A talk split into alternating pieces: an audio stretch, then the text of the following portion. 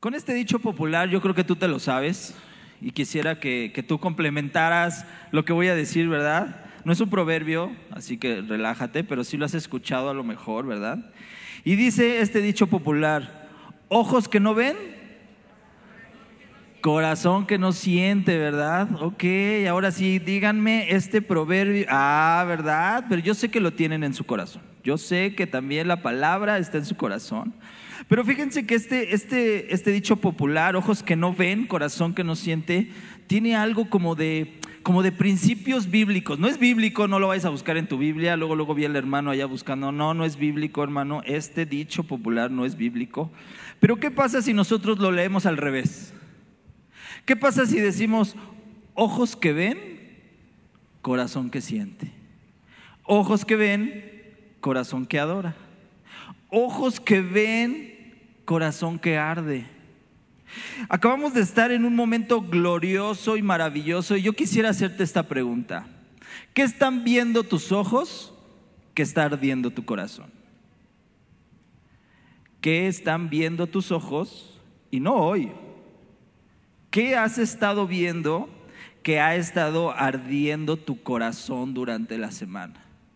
A lo mejor has estado viendo crisis, has estado viendo problemas, has estado viendo una falta de fe, has estado viendo a Jesús cada que tú haces un devocional. ¿Qué has estado viendo a lo largo de la semana que tu corazón se ha estado llenando de pasión por Jesús, verdad? Y es que ¿cuántos creen que hemos tenido un tiempo glorioso en la presencia de Dios con la alabanza, verdad?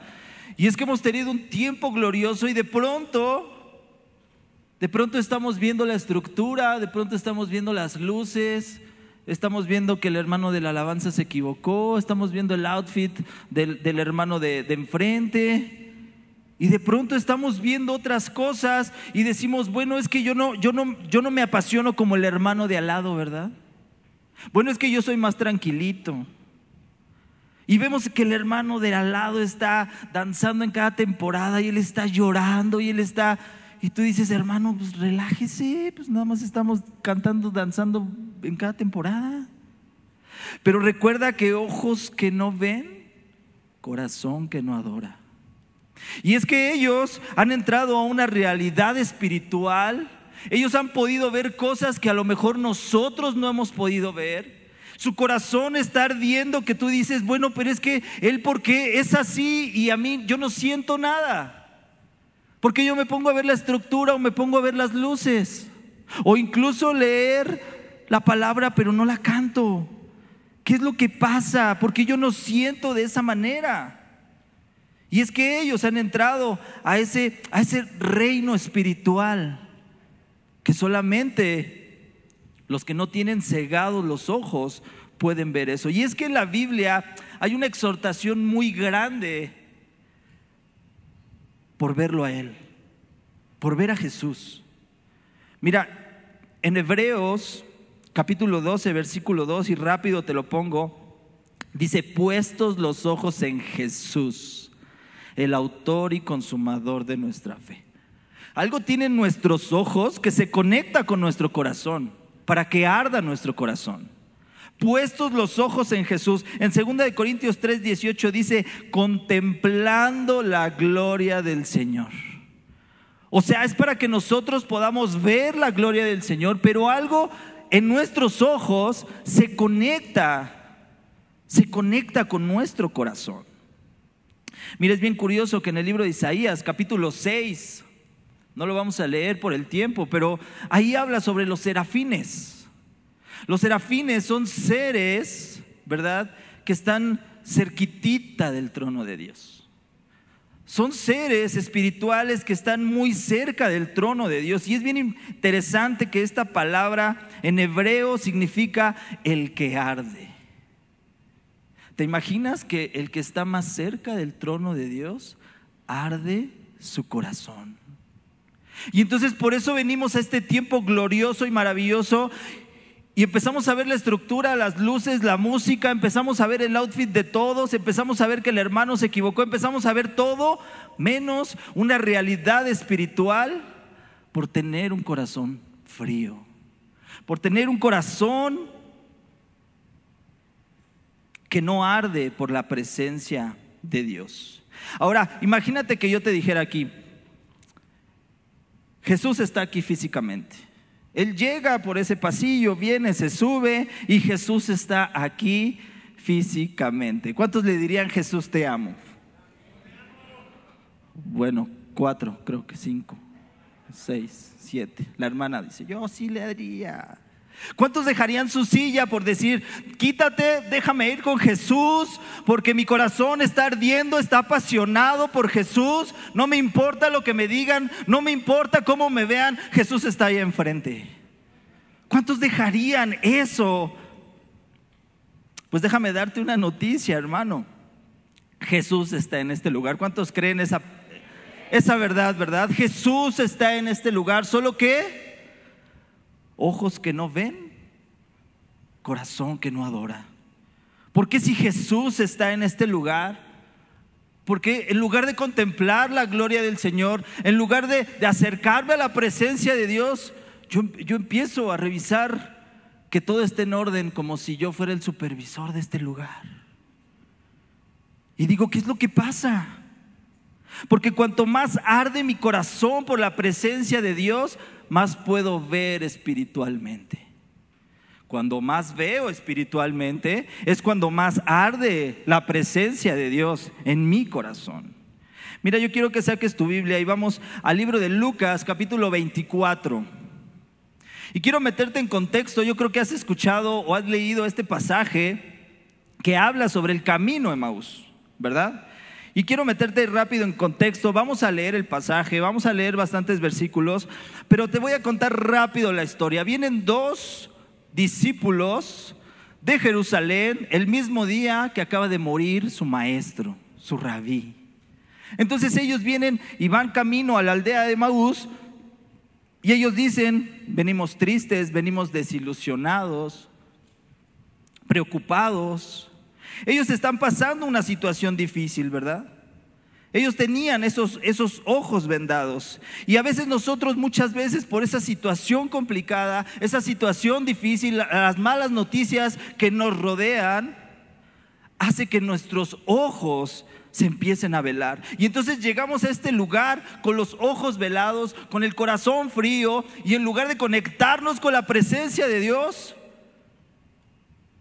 estamos viendo todo, excepto conectarnos con la presencia de Dios.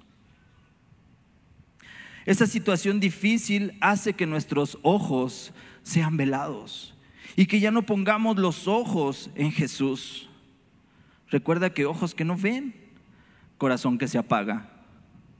Ese corazón apagado es un corazón vulnerable al pecado. Un corazón encendido atrae la presencia de Dios. Y el texto comienza así, ellos salen de Jerusalén, cosa que Jesús les había dicho, no salgas de Jerusalén. Mira, ven conmigo a, Lucas 24, 49. 24, 49 dice, he aquí, yo estaré, yo enviaré, perdón, yo enviaré la promesa de mi Padre sobre vosotros. ¿Cuál era la promesa del Padre? El Espíritu Santo. Yo lo enviaré y dice, pero quedaos vosotros en la ciudad de Jerusalén.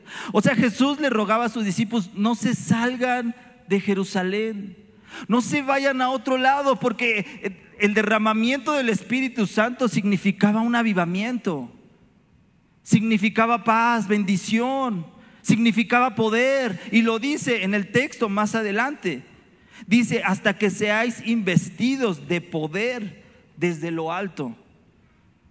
O sea, yo te pregunto en esta mañana, ¿por qué los discípulos, sabiendo que Jesús les dijera, no te vayas de ese lugar de avivamiento, porque tarde o temprano yo voy a derramar mi espíritu sobre ti? ¿Cuántas veces te has ido de ese lugar de avivamiento? ¿Cuántas veces dices, sabes qué? Pues no voy a ir a la iglesia hoy, pues es lo mismo, ya sabes, no siento nada, ya tengo otros planes, he estado orando un mes, no ha pasado nada. La desilusión, la preocupación te invade. te sales de ese Jerusalén y te vas camino de Maús y vamos a verlo ahorita más adelante. Pero hoy Jesús te dice, no te vayas de Jerusalén. Quédate, espérate, permanece, porque yo voy a volver a avivar tu corazón. Yo voy a derramar mi Santo Espíritu sobre tu corazón. Espérate, no te vayas, no te vayas de Jerusalén. Y era lo mismo que les decía a los, a los discípulos. Era el mismo contexto que le decía a los discípulos. Entonces, quiero que vengas conmigo a Lucas 24, ya lo tienes ahí. Y estos discípulos representan hoy en día a la iglesia. Estos discípulos representan hoy en día a la iglesia, solo que Itan me va a ayudar. Vente para acá, Itan. Itan me va a ayudar. Él tiene cara de discípulo de Jesús. Isaí me va a ayudar. Vente para acá, Isaí. Él también tiene cara de discípulo de Jesús. Súbanse, vénganse de este lado, porque les tenemos preparadas una ofrenda. Así que ustedes, pero vénganse de este lado. Vente para acá, Itán. Ustedes van a ser los discípulos que van caminando hacia Emmaus. Yo quiero que actúen bien, porque podemos traer una herejía a la iglesia si no actúan de la mejor manera. ¿eh? Así es que yo los quiero ver actuando bien. Entonces en la pantalla vamos a ir viendo, y dice el versículo 13, y aquí dos de ellos iban caminando, iban en el mismo día a una aldea llamada Maús, que estaba a 60 estadios de Jerusalén. Entonces ellos empiezan a caminar, más lento por favor, tiene que durar toda la predica, la caminada. Entonces otra vez, regresense. Van a, van a venir de, de la aldea, ¿verdad? Entonces ahora sí, ellos iban el mismo día a una aldea llamada Emaús. Ellos iban caminando en ese momento, ¿verdad? Y ellos comienzan a agarrar paso hacia, hacia Emaús. Versículo 14 dice, e iban hablando entre sí de todas aquellas cosas que habían acontecido. Alto ahí. ¿Qué creen que ellos iban hablando en ese momento? ¿Sobre la final de, de Tigres? No, ¿verdad? No creo sobre el América, sobre la mañanera. No creo, ¿verdad? Ellos iban hablando sobre una desilusión porque habían visto, habían vivido que su maestro había muerto en ese momento. Ellos estaban hablando de una preocupación, de una desilusión, de un desánimo. Ellos venían tristes. Y un corazón desilusionado enfría nuestro corazón. Yo te preguntaría de qué estás hablando el día de hoy que está enfriando tu corazón. ¿De qué estás hablando? ¿De, qué salen tus palabras? ¿Estás hablando de crisis? ¿Estás hablando de problemas? ¿Estás hablando de que no se puede? ¿De qué estás hablando? ¿Qué haces que tu corazón se vaya enfriando poco a poco? Y entonces llegas a este lugar y pues dices, no siento nada, no me puedo conectar con nadie. ¿De qué hablas? ¿De política, de economía, de problemas? ¿De qué está hablando tu boca? Ellos estaban hablando de una desilusión. Estaban hablando de un desánimo que ellos traían. En el versículo 16 dice, mas los ojos de ellos estaban velados. Aparte de que tenían un corazón frío, sus ojos estaban velados. Ellos no podían ver a Jesús. Jesús estaba en ese lugar, pero ellos actuaban como si no existiera. Y a veces nos pasa a nosotros, ¿verdad? Venimos y ahorita yo pregunté, ¿cuántos creen que Dios está en el lugar en este lugar? Y el 90, 95, 99, porque me faltó a mí levantar la mano, pero todos levantaron y dijeron, Jesús está ahí. Pero porque a veces actuamos como si Él no estuviera. Porque a veces vamos en nuestro día a día como si Jesús no estuviera, pero déjame decirte algo, Jesús siempre está contigo. Y aún en este momento de debilidad que tienes, en este momento vulnerable que tienes, Dios ya te vio en victoria más adelante. Dios ya te dijo, es necesario que pases esto, es necesario que tengas esta debilidad ahora porque yo ya te vi saliendo victorioso más adelante. Y en el versículo 17 dice, y les dijo, yo voy a tener que tomar el papel de Jesús, no quería, pero yo lo voy a tener que tomar. y les dijo, ¿qué pláticas son estas que tenéis entre vosotros mientras camináis y por qué estáis tristes? O sea, imagínense Jesús maravilloso, como diciendo, a ver, cuéntenme el chisme, ¿por qué, por qué vienen ustedes así, derrotados, tristes, desanimados? A ver, cuéntenme qué pasó. Jesús se quiere enterar de lo que, de lo que te pasa hoy en día. Y no es porque Él no sepa, sino porque quiere escucharte a ti.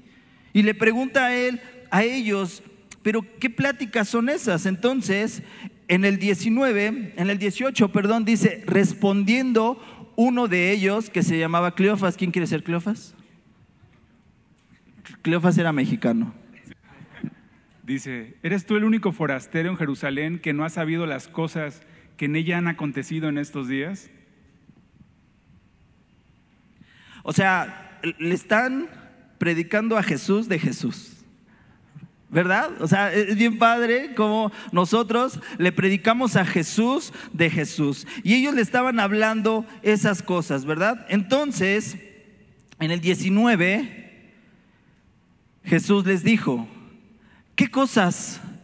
Y ellos le dijeron, o sea, Jesús así como asombrado, así de, ¿en serio? A ver qué pasa, cuéntame, cuéntame, ¿no? De Jesús Nazareno, varón profeta, poderoso en obra y en palabra de Dios y de todo el pueblo. Y como le entregaron los principales sacerdotes y nuestros gobernantes a sentencia de muerte y le crucificaron. Pero nosotros esperábamos que Él era el que había de redimir a Israel. Y ahora, además de todo esto, hoy ya es el tercer día que esto ha acontecido. Ese Cleofas, ese Cleofas me estaba explicando todo, ¿verdad? Pero aquí viene la raíz de la desilusión. Dice en el 21, pero nosotros esperábamos. Ellos tenían unas expectativas altas de lo que Jesús iba a hacer y al ver que no lo hacía, ellos caminaban desilusionados. Ellos decían, pero es que en estos tiempos, ¿verdad? Yo oro, yo me congrego, yo hago, yo sirvo, yo esto, yo voy, y yo no veo la respuesta de Dios. Esa desilusión puede estar por encima de las palabras que Jesús ya te había dicho a ti. Pero a lo mejor mi situación complicada, mi situación difícil, hacen que esas palabras no estén por encima de la situación, sino que esas palabras hacen eco en mí. Esta era la desilusión con la que ellos caminaban hacia Emaús, ¿verdad? Desánimo, un corazón frío. Cuando nosotros a veces oramos y no vemos respuesta, es que he orado por sanidad y sigo enfermo. He orado por un trabajo, orado por un trabajo y sigo sin el trabajo. He orado por la restauración de mi matrimonio y sigo sin la restauración. Empieza a entrar en nosotros un desánimo. Ya no voy a la iglesia, dile a la hermana que, que ya no puedo ir. Ya me aventé compromisos los domingos.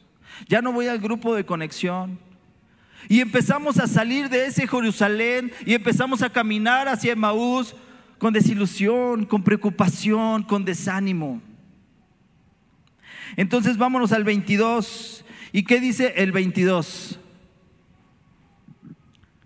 Aunque también nos ha asombrado unas mujeres entre nosotros, las que antes del día fueron al sepulcro. Y como no hallaron su cuerpo, vinieron diciendo que también habían visto visión de ángeles, quienes dijeron que Él vive. Y fueron algunos de los nuestros al sepulcro y hallaron así como las mujeres habían dicho, pero a él no le vieron. Entonces les dijo, ahí me toca. Y esta es la parte interesante y bonita, ¿verdad? Porque Jesús entonces les dice, oh insensatos y tardos de corazón para creer todo lo que los profetas habían dicho. Estos discípulos habían tenido contacto con, las escrituras, con los profetas. Ellos habían escuchado la Biblia, pero no la habían entendido. Jesús estaba caminando con ellos, eran discípulos de ellos, pero sus ojos estaban cegados. Pero su corazón estaba frío. ¿Qué era lo que estaba pasando? A estos discípulos les hacía falta entendimiento, les hacía falta Biblia y entonces por eso vino la desilusión en su corazón. Para conocer a Jesús necesitamos acercarnos a las escrituras. Pero a veces la preocupación, la angustia y ver que la oración no ha sido contestada nos impide, nos impide ver a Jesús. ¿Cuánta gente en pandemia dejó de venir a la iglesia? Porque decían, es que si existe Dios, ¿por qué permitió que pasara todo esto? Bueno, vea las escrituras. ¿Qué es lo que dice Dios al respecto? Pero esa desilusión hacen que entonces mi corazón se enfríe y salgan de ese Jerusalén. Mira, no basta con leer la palabra, necesitamos creer la palabra. Y ellos sabían la palabra, ellos habían leído las escrituras, los profetas, ellos habían leído sobre el Mesías, pero no habían creído. Viene en el 26, dice 24, 26. No era necesario que el Cristo padeciera estas cosas y que entrara en su gloria. No era necesario que perdieras tu empleo. No era necesario que pasaras por esta situación de enfermedad. No era necesario que padecieras un poco para que te acercaras a mí, para que me conocieras más. ¿No era necesario que entonces tú pasaras por estas pruebas? Porque lo que no aprendemos por las buenas, lo aprendemos por las pruebas. A veces es necesario porque nosotros decimos, es que yo veo las prédicas en YouTube, yo vengo todos los domingos, estoy en mi, en mi silla, pero llega Jesús y te empieza a sacudir el confort y dices, espérame, espérame. Dice, ¿no era necesario que el Cristo padeciera estas cosas? ¿No era necesario que a veces nosotros atravesáramos cierta tribulación porque eso me hizo acercarme más a Dios, depender más de Él, conocer su carácter, tener una revelación más profunda de Jesús? ¿No era necesario que yo pasara estas cosas? Mira, si algo le apasiona a Dios en esta vida, es tú y yo. Dios está apasionado por ti. Y no va a dejar nunca que te pierdas. Aun cuando vayas camino a Maús y aun cuando te haya dicho no te salgas de Jerusalén, Él va a estar contigo. ¿Cuántos se han encontrado en esta mañana con Jesús? Aunque nosotros decimos me salí de Jerusalén porque me siento cegado, frío, desilusionado.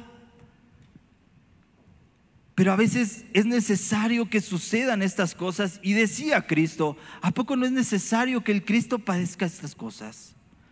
Y en el versículo 27 dice, y comenzando desde Moisés y siguiendo por todos los profetas, les declaraba en todas las escrituras lo que de él decían. Ya vamos a terminar. Discípulos de Jesús. Cleofas, no te me desesperes. Tranquilo, Cleofas. ¿Cuántos quieren tener los ojos abiertos y el corazón ardiendo en esta mañana? Vamos a ver tres cosas que hace Jesús concretamente con estos discípulos. Y en esta mañana, si Dios lo hizo con ellos, lo quiere hacer con nosotros. ¿Cuántos dicen amén a esto? Y entonces, Dice el 27, y comenzando desde Moisés y siguiendo por todos los profetas, les declaraba en todos las escrituras lo que él decía. Lo primero que, Jesús va a hacer en tu corazón para que arda y para que tengas los ojos abiertos es traer hambre por su palabra.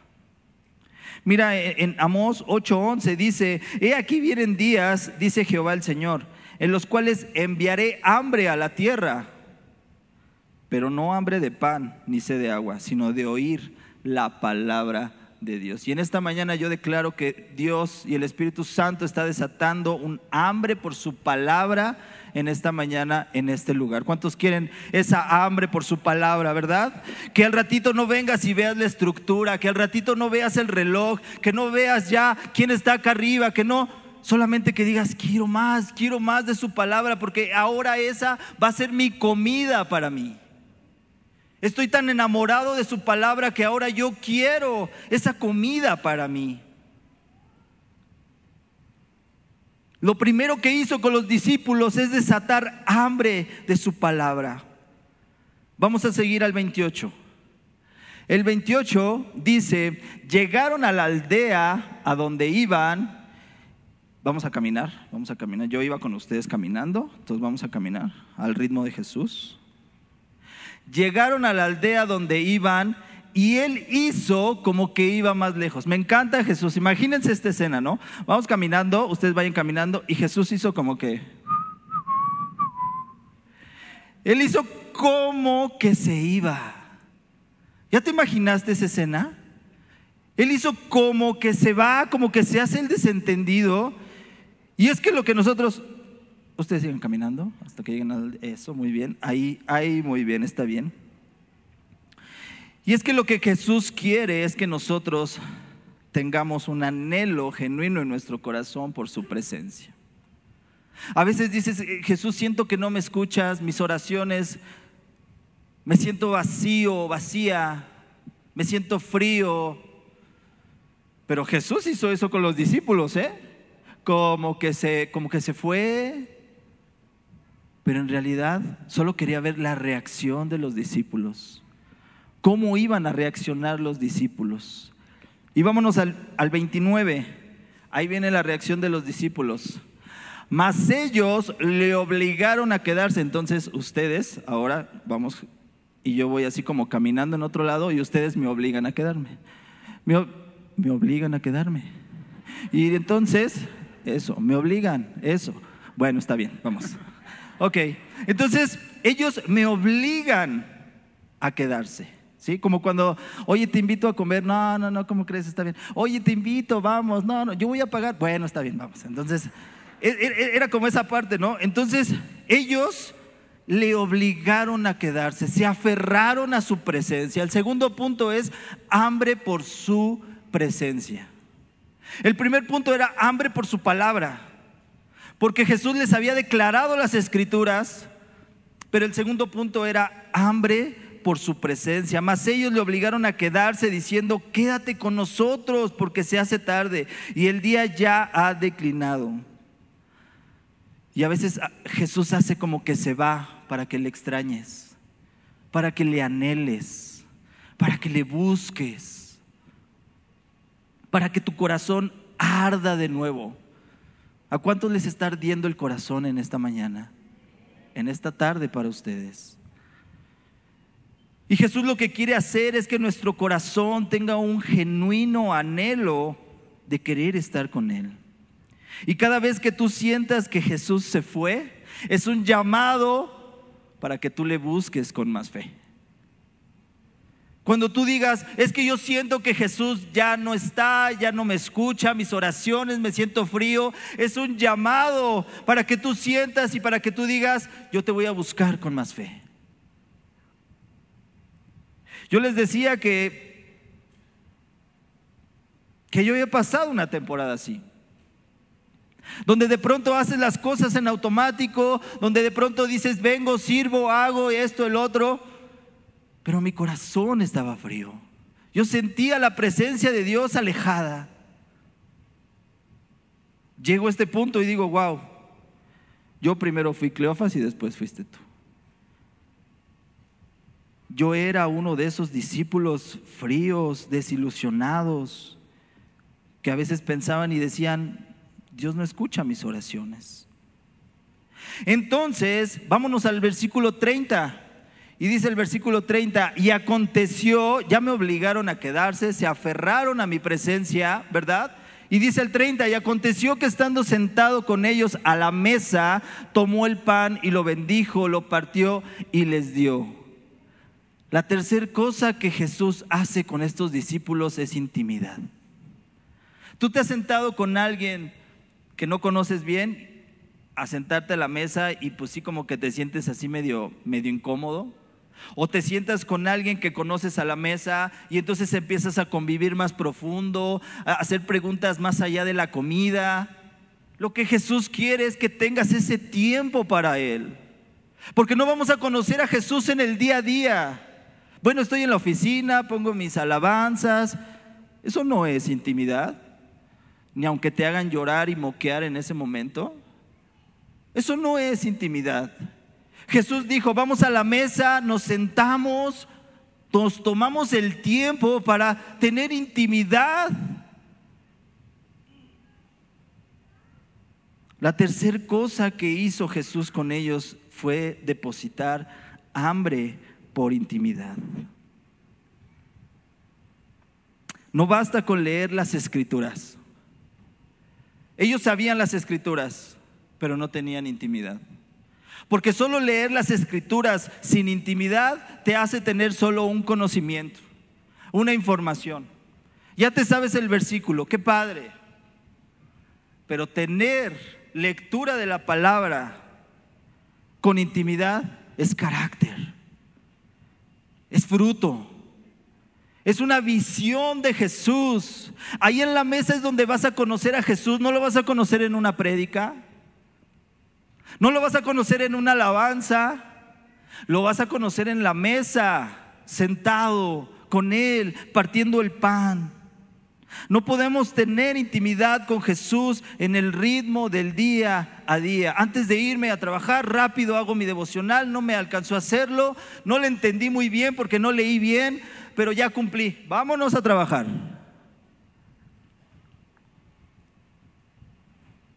Y después no sabemos quién es Jesús.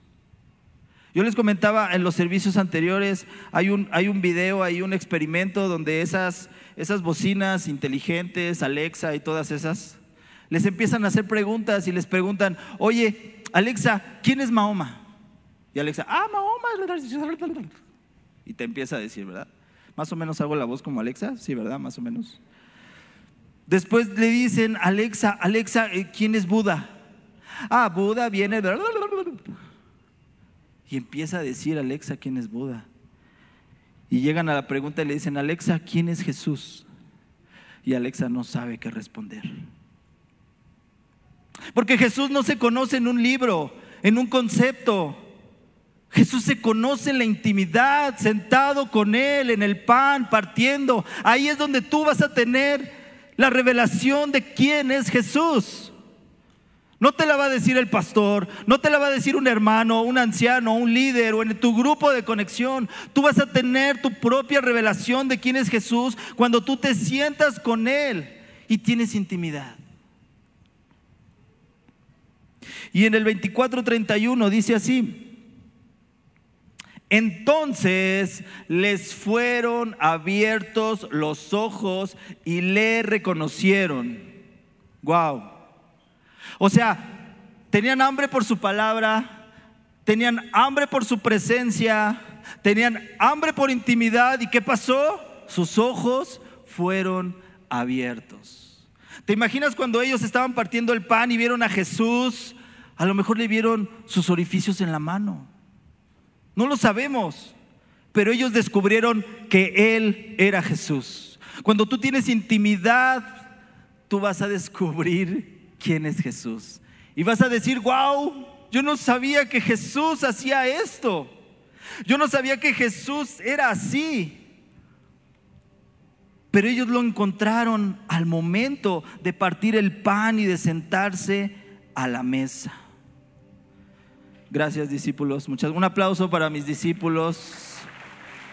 Con cara de desilusionados llegaron, pero se fueron con canas, con un corazón ardiendo, ¿verdad? Se fueron con un corazón ardiendo. Y dice Lucas 24, 32. Esto está fascinante. Dice, y se decían el uno al otro. ¿No ardía nuestro corazón en nosotros mientras nos hablaba en el camino y cuando nos abría las escrituras? O sea, los corazones ya estaban ardiendo, solamente que no se decían el uno al otro, ¿verdad? Así de, oye, es que mi corazón estaba, ay, a mí también el mío estaba ardiendo. Ya los corazones ya estaban ardiendo en ese momento. Entonces, cuando los ojos son abiertos, el corazón comienza a arder. Cuando tú vienes a este lugar con corazón y con ojos abiertos, con ojos abiertos, cuando estés en la alabanza, cuando estés en la prédica, lo único que va a hacer tu corazón es arder por la presencia de Dios. Te vas a olvidar del reloj, te vas a olvidar de ver el escenario, te vas a olvidar de ver las luces, te vas a olvidar de ver todo, porque lo único que quiere tu corazón es estar en la presencia de Dios y tu corazón comienza a apasionarse por Jesús. ¿Por qué? Porque tus ojos ya fueron abiertos en este lugar. Tú ya llegaste con unos ojos abiertos y dijiste, yo quiero que mi corazón arda. Y entonces ahora sí, cuando venga la alabanza, tú vas a decir, ya sé lo que el hermano de al lado estaba sintiendo. Ya entré a esa realidad espiritual. Ya estoy caminando en esa realidad del reino de Dios. Ya estoy delante de la presencia de Jesús. Ahora sí, cuando tú tú veas el escenario, lo primero que vas a ver aquí es a Jesús. Porque ya están tus ojos abiertos, ya está tu corazón ardiendo por la presencia de Dios. Decía la alabanza que estábamos cantando, aunque no puedas ver, Él está obrando algo así, dice, ¿verdad? Perdón, perdón, pero me la estoy aprendiendo apenas. Y dice, aunque no pueda ver, yo sé que tú estás obrando. Y ellos, aunque iban caminando con los ojos cegados, Jesús estaba obrando en sus corazones. Jesús estaba haciendo algo en ellos para avivar sus corazones. Y en el 33 dice, esta es la parte maravillosa. Y levantándose en la misma hora, volvieron a Jerusalén y hallaron a los once reunidos y a los que estaban con ellos o sea, dejaron de ir a Emaús a un camino de división, de discusión, de desánimo, de preocupación, de desilusión, para volver a Jerusalén, a un lugar donde estaba a punto de derramarse el Espíritu Santo, un lugar de bendición, un lugar de paz, un lugar de llenura, un lugar donde ellos iban a ser investidos con el poder del Espíritu Santo. Ellos regresaron a ese lugar.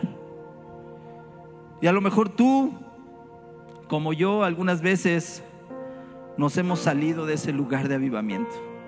Y Jesús dice, no, espérate, no te vayas de Jerusalén, no dejes, no, es que ya me voy de mi grupo, no, oran por mí, no sucede nada. Tengo otras cosas más importantes que hacer. No, ya no puedo ir a la iglesia. Híjole, ya no me da tiempo para leer. La desilusión empieza a cegar nuestros ojos. Y lo que Jesús dice, no te vayas de Jerusalén. Aguanta, espera. Y ellos les decía, permanezcan en Jerusalén. Pero es que permanece en Jerusalén. Yo sé que hay situaciones complicadas, situaciones difíciles, pero permanece ahí. Ahí yo voy a hacer la obra en tu vida. Ahí yo voy a restaurar las áreas que he afectado, que se han afectado. Ahí yo voy a llenar tu corazón del Espíritu Santo. El camino de Maús puede ser un camino lleno de dudas, tristezas, discusiones, desánimo, incluso pérdida de la visión. Es que yo servía con amor, con pasión, con todas mis fuerzas y hoy ya no siento nada. Caminar hacia, hacia Maús te aleja de los propósitos de Dios. Te aleja de la presencia de Dios. Tomar ese camino y no quedarte en Jerusalén implica alejarte de lo que Dios quiere hacer en tu vida, en tu familia. Es tiempo de dejar ese camino de Maús. Y es tiempo de regresar a nuestro Jerusalén a que nuestros ojos sean abiertos para saber que Dios está en este lugar. Y lo que yo te había dicho, si Jesús lo hizo con ellos, lo quiere hacer también con nosotros. Si tú quieres que tus ojos sean abiertos y que tu corazón esté ardiendo y cada que llegues a este lugar no te importe, ponte de pie. Si tú quieres que tu corazón sea transformado, si tú quieres más hambre por su presencia, hambre por su palabra, hambre de tener intimidad con Jesús, no te desenfoques porque la presencia de Dios está en este lugar.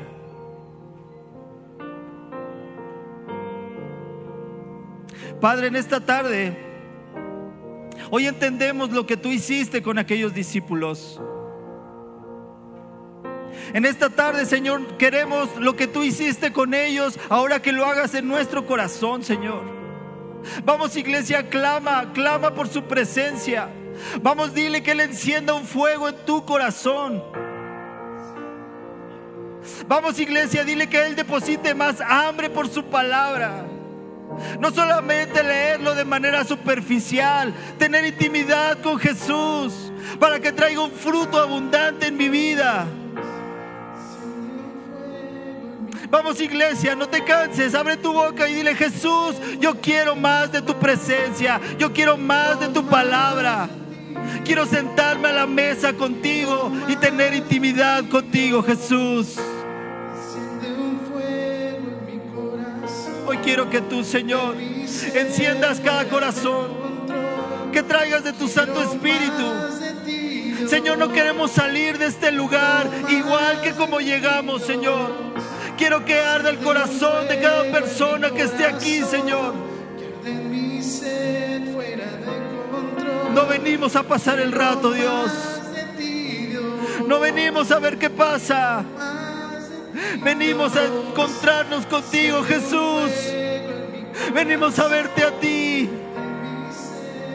Padre, quita vendas de los ojos. Que se arde el corazón de cada persona que está aquí, Jesús. Queremos más de ti. Queremos más de tu presencia, Jesús.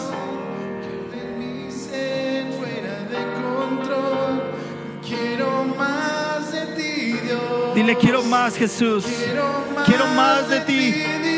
Que arda mi corazón. Que cuando salga de este lugar lleve un corazón ardiendo por tu presencia, Señor.